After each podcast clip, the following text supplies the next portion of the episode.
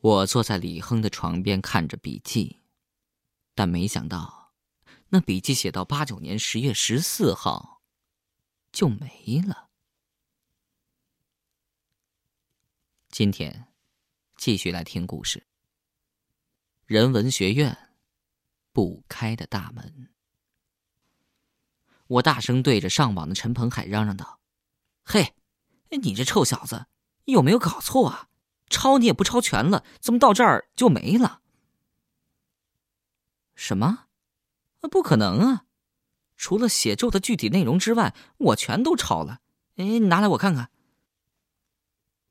陈鹏海接过笔记，翻来翻去，倒过来正过去，反反复复的看了一遍。哎呀，怎么会这样啊？到底怎么了？不是，不是。嗯，那几页怎么不见了？什么不见了？你抄没抄啊？废话！那几页上的字儿，难道让别人给擦了？不会吧？你这笔记给别人看过？没有啊。那你说，后面写的真相到底是什么？后面写着，我想想。后面写着。陈鹏海还没说出来，突然身体一摇晃，我正要上前扶住他，他颓然间倒在地上。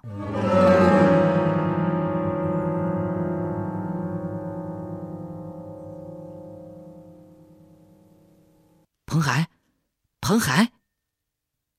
我使劲摇动着陈鹏海的身体，可他却一点动静也没有。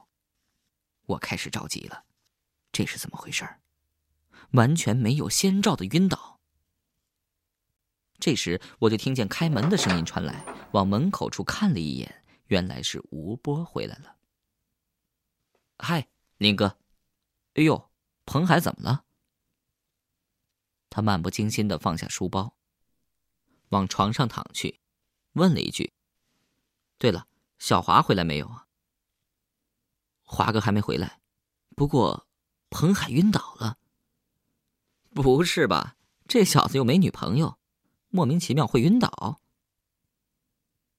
想不到他在我心情最糟的时候，竟然还在开玩笑。我哼了一声，把陈鹏海抱到床上去，然后用很严肃的语气对他说：“哎，吴波，事情很严重了，看来要把他送医院去了。”真的。没有吧？到底怎么了？我把大概经过讲给他听，然后不知所措的坐在床边，看着陈鹏海苍白的脸。那还不赶快把他送医院去？我们一块抱他下去吧。我摇了摇头说：“但是医院要问起他晕倒的原因怎么办？难道说鬼上身？”这是迷信呢，万一警察也介入怎么办？哎呦，怕不了这么多了，赶快先救人呢！医院一直是我最不喜欢的地方之一。当然，我更不喜欢的是警察局。在医院里，到处都是不可告人的秘密。不过，如果我真要说原因，也许又是迷信，因为。从小听老人说，我有天眼，经常能看到那些不干净的东西。医院可是全世界死亡率最高的地方，所以我不大敢来。现在彭海还在急救室里，我和吴波只好在外面干等着。吴波像审犯人一样审视着我，让我浑身不自在。嘿嘿嘿。小波，你得了吧，我又不是女人，别用这么色的眼光看着我呀，我浑身起疙瘩，受不了。你真的见到了马可欣，而且真的只是一个头，我干嘛编这种瞎话骗你？哎，其实我也希望我什么都没看见呀。那，吴波站起身来，往急救室看了看，那我以后还能去学院吗？鬼呀！我我最怕这东西了。哎呀，傻蛋，你不一定能看到啊。不过我认为，晚上还是不要去的好。吴波刚要接话，急救室里医生出来了。我和吴波迎上去问个长短，医生照例说了一些什么生命暂时没危险的话，然后话头一转，问了我们：“哎，他是怎么晕倒的？晕倒的时候做过什么没有？”我和吴波对视一眼，都苦笑了起来。我只好对医生说：“大夫，我们什么都不知道，他突然就晕了，谁知道怎么回事？嗯，能救过来吗？”这我不敢说肯定，但现在问题是，他心率正常，血压正常，甚至检查过的脑电波也正常。也就是说。全都正常，完全是正常人。他的情况就像是睡着了一样，哎，只是用什么方法都弄不醒。怪事儿，我还没有碰到过，所以我必须知道你们到底隐瞒了什么。你们是中大的学生吧？放心，为了中大的名誉，无论你们说出什么来，我会保密的。我再次苦笑，摇了摇头。就算我说了出来，这位用科学的眼光来救济病人的医生，难道能信我吗？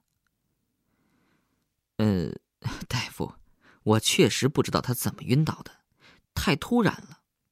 如果我想起什么，再回来告诉您，怎么样？我向吴波打了一个眼色，两个人一起向医生告别了。我和吴波回到宿舍的时候，立刻察觉不妥。宿舍门口围了一大群人，在那吵吵嚷嚷着。我和吴波挤回宿舍里去，一看，却傻了眼。两个警察模样的人正在那里给黄华录口供，还有一个穿着皮大衣的人坐在陈鹏海的电脑前，悠闲的上着网。那两个警察模样的人看到我们来了，用不太友善的语气对我们说。这里没什么好看的，出去。吴波是个急性子，哪能受这样的气？一拍床，大声嚷嚷着：“这是我宿舍，我住这儿，凭什么出去？”警察似乎也被他吓了一跳，连忙说：“哦，哦，这样，呃，那他呢？哦，我叫林伟，不是住这儿的。”但是每天都来。吴波向我笑了一下。那个坐在陈鹏海电脑前的人重复了一次：“林伟。”接着站了起来，走到我面前来。这时候我才认真的看着他。那家伙有一米七高，长得十分雄壮，却在胖乎乎的脸上留满了半长不短的胡子。他看着我，眼睛里自然透出一股让人不寒而栗的神气。要命的是，这大热天的，他怎么穿着厚厚的皮大衣呀？有病啊！他看着我，用低沉的嗓音问着：“你叫林伟？”“啊，是。”“怎么，认识？”旁边那两个警察异口同声的说着：“嗨嗨嗨，说话客气点这是我们科长。”科长，切！吴波在旁边站的不耐烦了。哎，赶紧说明白了吧？你们来这儿干什么？那两个警察见我们好像完全不怕他们，当然说话也就不那么大声了。马可欣失踪两天了。我们是来调查情况的。哦，原来警察真的开始介入了，那事情就麻烦多了。我往还在床上躺着的李亨望去，眼神里满是担忧。这眼神似乎给那穿皮大衣的人捕获到了，他也往李亨看去。我两个都猛然一震，又相互对望了一眼。两个警察给吴波录了口供之后就出去了。那皮大衣的人临走时递给我一张名片，并且说：“如果有什么消息，记得通知他。”他特别强调了，是通知他。我拿着名片看了看，上面写着：“李邪，精神科科长。”警察局还有精神科？我不明白那个穿皮衣的怪人所谓的通知他是什么意思，但是隐约中我似乎感觉到，他是明白点什么事儿的，应该是和其他的警察不太一样。当然，我也是不敢太相信他。我走进李恒床边，很奇怪的看着他。怪了，这么吵吵闹闹的，这家伙。竟然睡得像死猪一样，莫非他？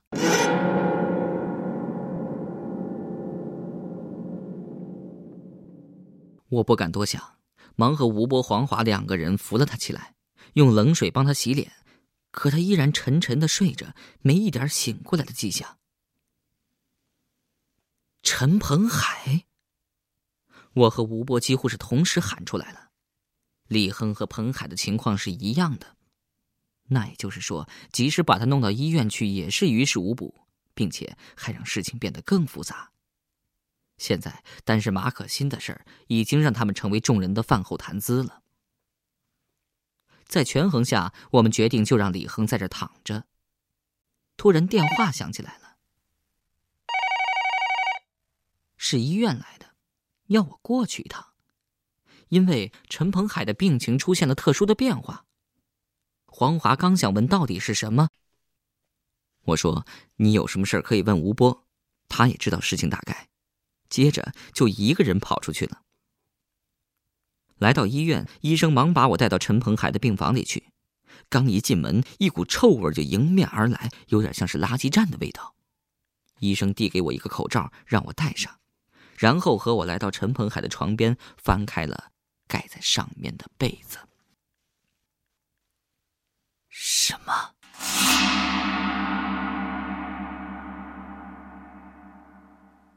我几乎不敢相信自己的眼睛了。陈鹏海整个身体明显的腐烂了，并且出现了好几个血洞，洞口处虫子爬的满满的，那几个血洞的血慢慢的往外流。还发出一股刺鼻的臭气。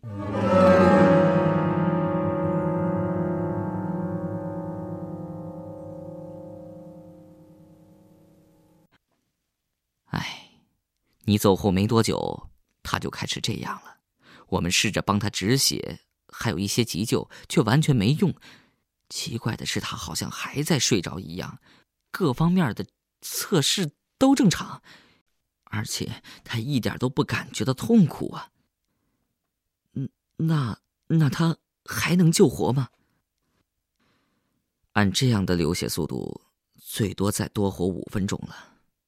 哎，开始的时候我们把一个血洞缝起来，却立刻出现两个，救不了了。接着，那医生话头一转，又问我：“哎，你们这几个中大的学生？”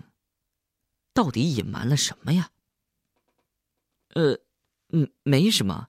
哦，我想起有事做，现在立刻做的。哎，我走了。我回到李亨的宿舍，看着还在沉睡的李亨，猛然下定决心，一定要夜闯文科楼一趟。我问吴波如何能偷偷的进去，吴波想了好久也没办法。他说所有的门都锁死了，进不去的。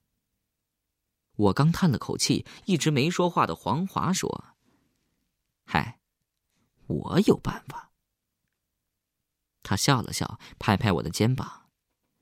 我大概知道了事情的经过，不过在你去之前，我想告诉你一个我听来的关于人文学院大门的故事。黄华端坐在我面前，像是想起了一些难忘的往事一般，眼睛很深沉。在我看来，黄华一直是个很乐观的人，学习成绩好，人缘也很不错。我不太忍心看到他这个样子，于是说：“哎，如果说出来的故事让你伤心，那就算了。”黄华摇了摇头，拍拍我肩膀，笑着说：“没事的，我只是想起了我姐姐。你姐姐？在我印象当中，黄华从来没提到过他有个姐姐。”黄华叹了口气，接着说：“对，我姐姐。她叫黄静。什么？黄静？”我惊呼了出来。“怎么了？你知道我姐姐？”“呃，啊，没有没有，只是，嗯，怎么说呢？呃，你接着说。”哎。你不可能知道的，我姐姐也是中大学生，而且是中文系的。在八九年的时候，她突然失踪了，到现在依然没有任何关于她的消息。所以我们都估计她是死了。其实，在当年死了很多人，只是学校方面把消息封锁了而已。哦，哦，我敷衍着黄华。实在不敢说出从日记中看到的所谓真相，因为没有消息，对他而言，总还存在着希望。后来为了找出姐姐的下落，我也考来这里，但是我只能暗中查找，终于在一个月前让我找到了一些眉目。哦，说说看。我知道黄华要说到正题了。一个月前，我因为学生会的事儿到院长室找李海涛院长。可是我到院长室的时候，那儿没有一个人在。本来我想等院长回来再说的，可是因为时间急，而我需要的资料，院长说已经整理好放在办公台里了，还说如果他不在我可以自己去找。可是我找了好久，依然找不到。正烦恼着，突然发现第一个抽屉里有暗格。其实我也知道。随便翻别人的东西是不对的，但是急于寻找姐姐失踪真相的我，好奇心特别大，于是打开了那个暗格，让我发现里面竟然只放着一本很旧的书。我随意的翻动着，却在书中发现了夹着的一张已经发黄的纸条。那纸条是一个叫李正的人写给院长的。李正在我印象中是我姐姐的同学，所以我有种预感，他写的一定和当时的事儿有关，所以我把纸条拿了回来。说到这儿，黄华站了起来，走向书台，抽出第一个抽屉，把手探在最里面，拿出了一张已经泛黄的十六开的纸条，递了给我。我伸手接过，认真的看了起来。纸条果然是与八九年发生的事儿有关，上面是这样写的：“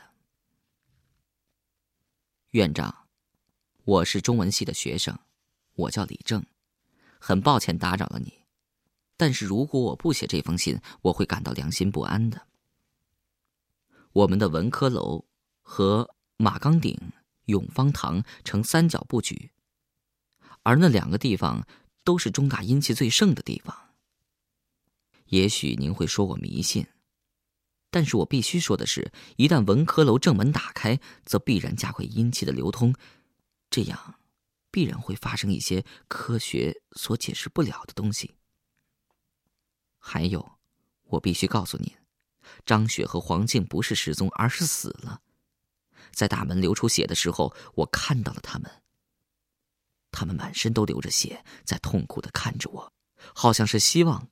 我去救他们。经过一个多月的查找，我终于找到了事情的真相，但是还有一些细节没有弄清楚。我怀疑有人利用文科楼的阴气进行害人的阴谋，而手法和我所学的道家的学法有点相像。院长，希望您抱着宁可信其有的心态，允许我找个时间和您仔细的探讨。李正，八九年十月十五号。八九年，李正。我心里暗想着，不知道这和陈鹏海看到的在图书馆找到的日记是不是同一个人写的。不过不论如何，我都要探一探文科楼了。我安慰了黄华几句，然后问道：“哦，对了，你刚才说不是有办法潜到文科楼里去吗？”“对，有，在文科楼东面的课室有一张窗户的铁条弯了，而且玻璃窗也关不牢。”从那儿能钻进去？那好，晚上就去探他一探，看看是不是真的这么猛。过了没多久，医院打电话来，宣告陈鹏海正式死亡，时间是二零零二年三月二十七号。当下我整个人呆在那儿。昨天还看他好好的活着，现在就已经不在了。生命到底是怎么回事？人生到底是怎么回事？我看着在床上沉睡了整整一天的李恒，仿佛自己明白了什么，脑海却一片空白。这时，吴波在我身后大喊一声，然后走向我，拍拍我肩膀：“哎，晚上咱们俩一块儿去。”我感激的看着吴波，然后摇摇头说：“算了。”我总算是这方面还学过一点，你也许看也不会看见那些东西，我一个人去就好了。要不我怕照顾不了你啊。然后我很无奈的笑了笑。他似乎也明白对付那些东西，哪怕自己多壮，也是没有任何作用的，只好不甘心的点了点头。